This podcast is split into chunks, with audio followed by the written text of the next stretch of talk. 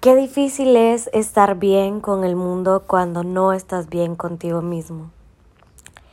Y qué difícil es poder determinar cuando necesitas un respiro, especialmente con las personas a las que constantemente se nos dice que somos capaces, que somos fuertes, que no nos podemos dejar caer, no importa las circunstancias, que hay que seguir adelante y no me malinterpreten, no está mal que no te dejes caer, no está mal que la gente a tu alrededor te diga que tenés que seguir adelante, no está mal. Lo que está mal es no tomarte el tiempo necesario para procesar aquellas situaciones que realmente tienen una repercusión emocional permanente en tu vida hay cosas que son tan superficiales que van a pasar. De repente pelearte con un amigo con una amiga por alguna tontería, eso se va a arreglar.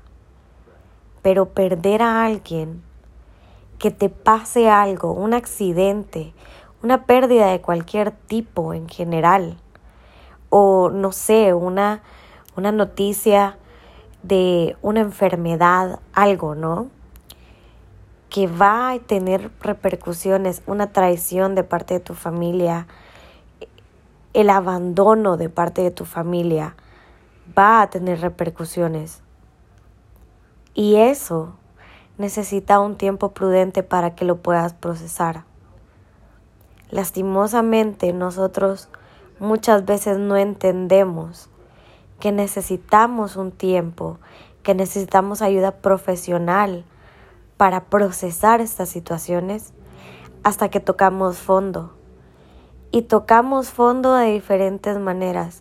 La manera en la que el dolor sale cuando no se le permitió salir de una manera sana, cuando no se nos permitió sanar o cuando no nos permitimos a nosotros mismos sanar de la manera adecuada, en el tiempo adecuado,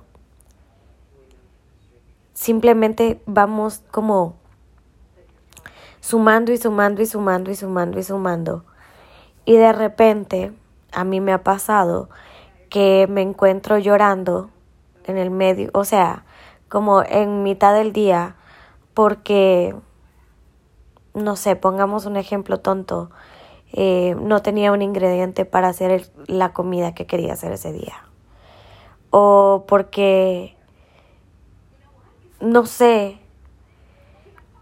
por cualquier cosa. O sea, de repente me pasó que literalmente toqué fondo y lloraba, estaba llorando, literalmente pasé dos días llorando por todo.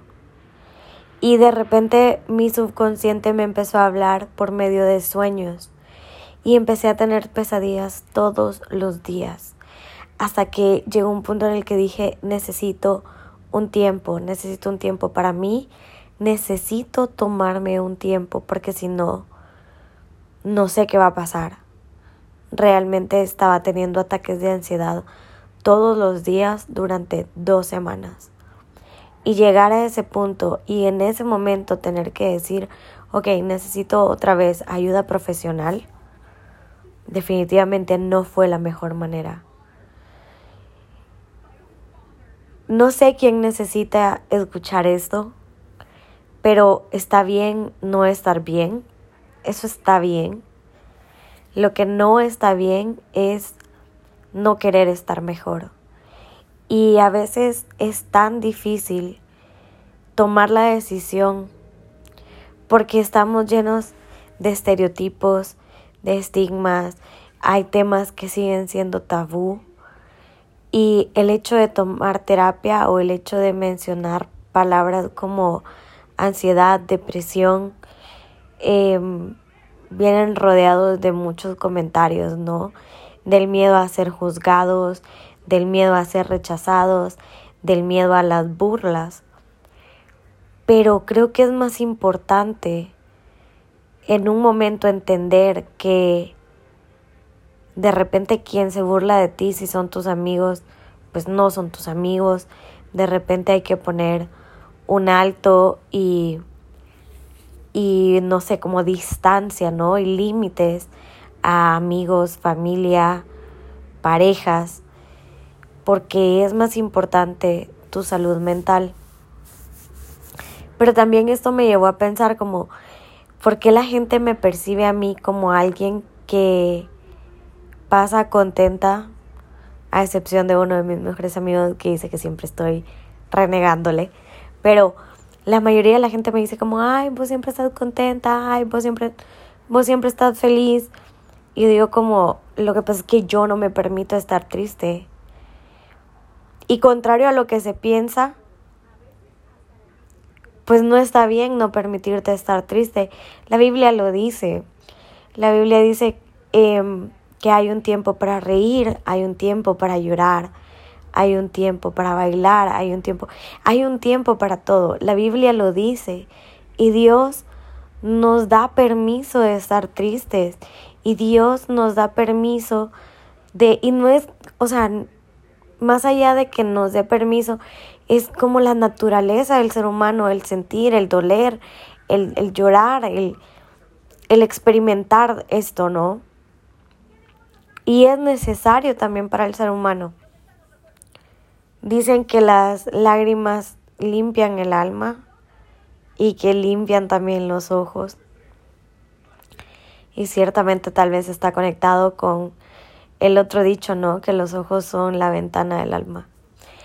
Em, pero me costaba tanto, ¿saben? Me costaba tanto porque creo que hubo un punto en mi vida en el que estaba eh, como rodeada de toda esta toxicidad disfrazada de, de amistad, de, de relaciones personales, de lo que sea, ¿no? En, en todo aspecto. O sea, a mí me costaba mucho pedir ayuda. A mí se me hacía tan difícil como dejar que alguien me viera vulnerable. Y no es que ahora diga como, ay, sí, me fascina que la gente me vea llorar y no sé qué. No, y tampoco me gusta como sentir que estoy tomando el papel de víctima, lo detesto, en serio, pero me costaba mucho. Recuerdo que hace dos años, cuando viví una situación muy traumática, em, recibí dos comentarios que realmente me... Bueno, fueron dos situaciones, mejor dicho. Una, em, en el trabajo, las dos fueron en el trabajo, pero la primera fue una en la que se me cuestionó si tenía la capacidad de tomar decisiones en mi trabajo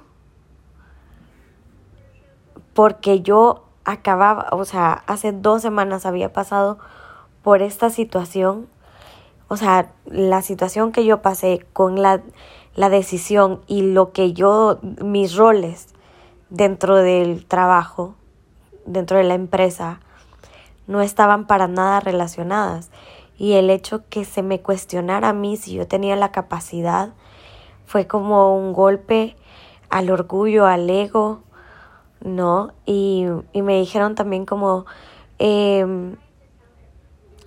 no sé si es el mejor momento para que esté tomando estas decisiones. Usted acaba de pasar por algo muy fuerte. Tal vez sería mejor que se tomara el tiempo necesario para procesarlo. Eh, y, luego, irónicamente, cuando pido mi tiempo de vacaciones, se me niega la petición. Entonces, recuerdo también haber solicitado vacaciones durante un año y medio sin recibir una respuesta positiva.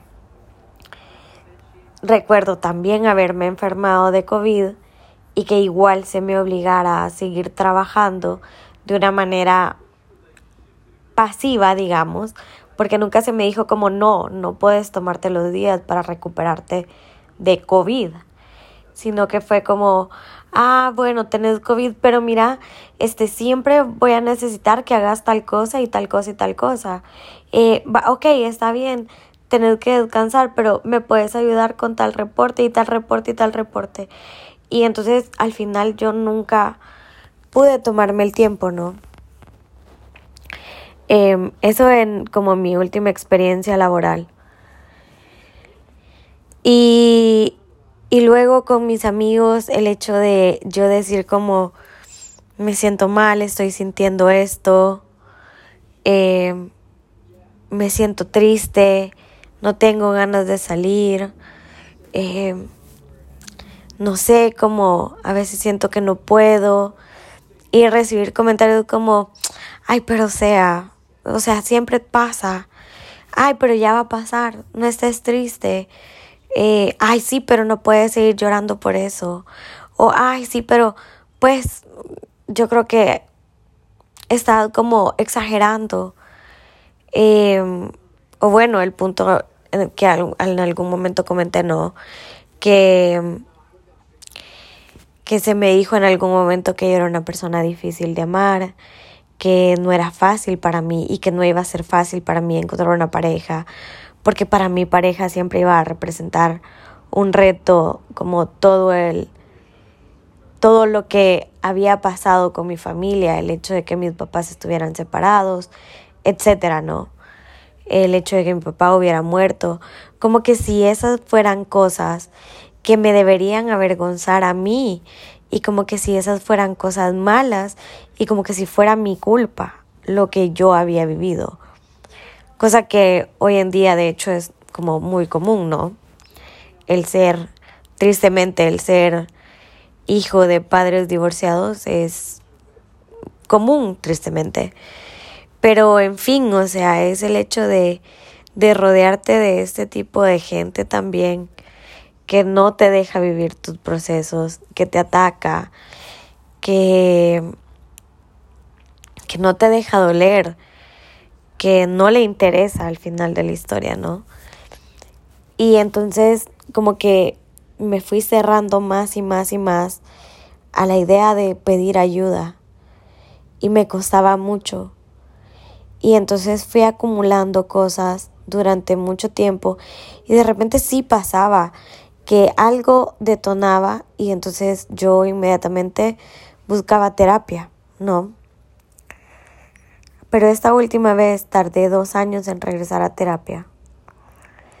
Y tuve que regresar a terapia, pues, como les digo, por, porque pasé tres días llorando porque sí, simplemente porque sí. Eh, y me puse a pensar otra vez en como todos los procesos, ¿no?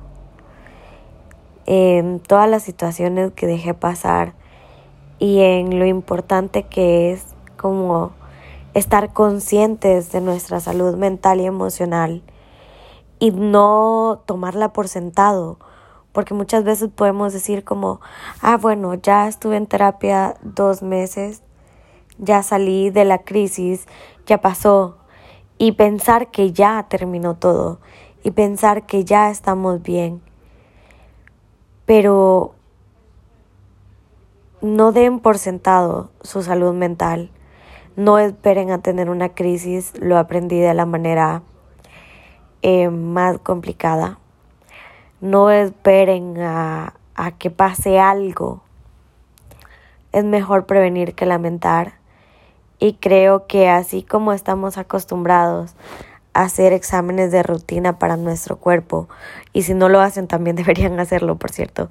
Pero así como estamos acostumbrados a hacer exámenes de rutina, em, a chequear nuestro corazón, a chequear nuestros pulmones, etcétera, deberíamos también estar acostumbrados a chequear nuestra mente, a cuidar nuestra salud mental, a evitar también o a saber distinguir esas alertas que nuestro mismo cuerpo nos envía de que algo no anda bien, el hecho de no poder dormir, el hecho de tener pesadillas, el hecho de tener mucho cansancio, el hecho de no querer salir de casa. Yo se los he dicho antes, la depresión, em, el no querer salir de casa, el de repente que el área donde tú estás esté desordenada, el que no te interese tampoco cambiar esas cosas, son alertas que si no las logramos ver a tiempo, va a terminar en una crisis. Entonces, pues nada, quería comentarles eso. Em, quería también poner un poco de, de, no sé, como enviarles también este mensaje, ¿no? Para que no dejen pasar la oportunidad de cuidarse, de cuidar su cuerpo, su mente, su corazón, sobre todo su corazón, es tan importante. La Biblia dice, sobre toda cosa guardada, guarda tu corazón, porque en él habita la vida. Entonces, no, no demos por sentado el cuidarnos, el amarnos, el respetarnos y el reconocer cuando algo no está bien y el, el reconocer que pedir ayuda también está bien. Es muy importante eso, el pedir ayuda. Muchos, muchas veces nos enfocamos o nos queremos enfocar mucho en ayudar a los demás y está bien, está increíble, está perfecto. A mí me encanta ayudar a los demás. Otra cosa que aprendí es y que me pegó mucho es, em, vi por ahí que tu lenguaje de amor, o sea, como tú manifestas tu amor hacia los demás, es precisamente aquello que tú te negas. Y me chocó mucho porque pude reconocer también ese tipo de cosas, ¿no? Lo que tú estás dispuesto a hacer por los demás, ¿por qué no estás dispuesto a hacerlo por ti? Y eso es algo que a mí me pasa constantemente. De repente yo pienso mucho más en los demás o estoy dispuesta a hacer sacrificios o a hacer cosas por los demás, pero me cuesta mucho hacerlo por mí. Y me dio tanto miedo el que estaba como viviendo para trabajar en vez de trabajar para vivir, ¿o cómo era? Sí, viviendo para trabajar, en vez de que trabajar fuera parte de mi vida, se había vuelto mi vida completa. Y empecé a entrar también en un círculo vicioso, pero porque descuidé tanto, me descuidé tanto a mí, descuidé tanto mi cabeza, mi mente, que perdí el enfoque completamente. Y de repente también tuve una crisis, en, esto que le digo, les digo de estas crisis horribles que tuve en estos, como en estos días pasados, empecé a tener una crisis tan horrible de preguntarme cuál era mi propósito, cuál era el propósito por el que yo seguía aquí.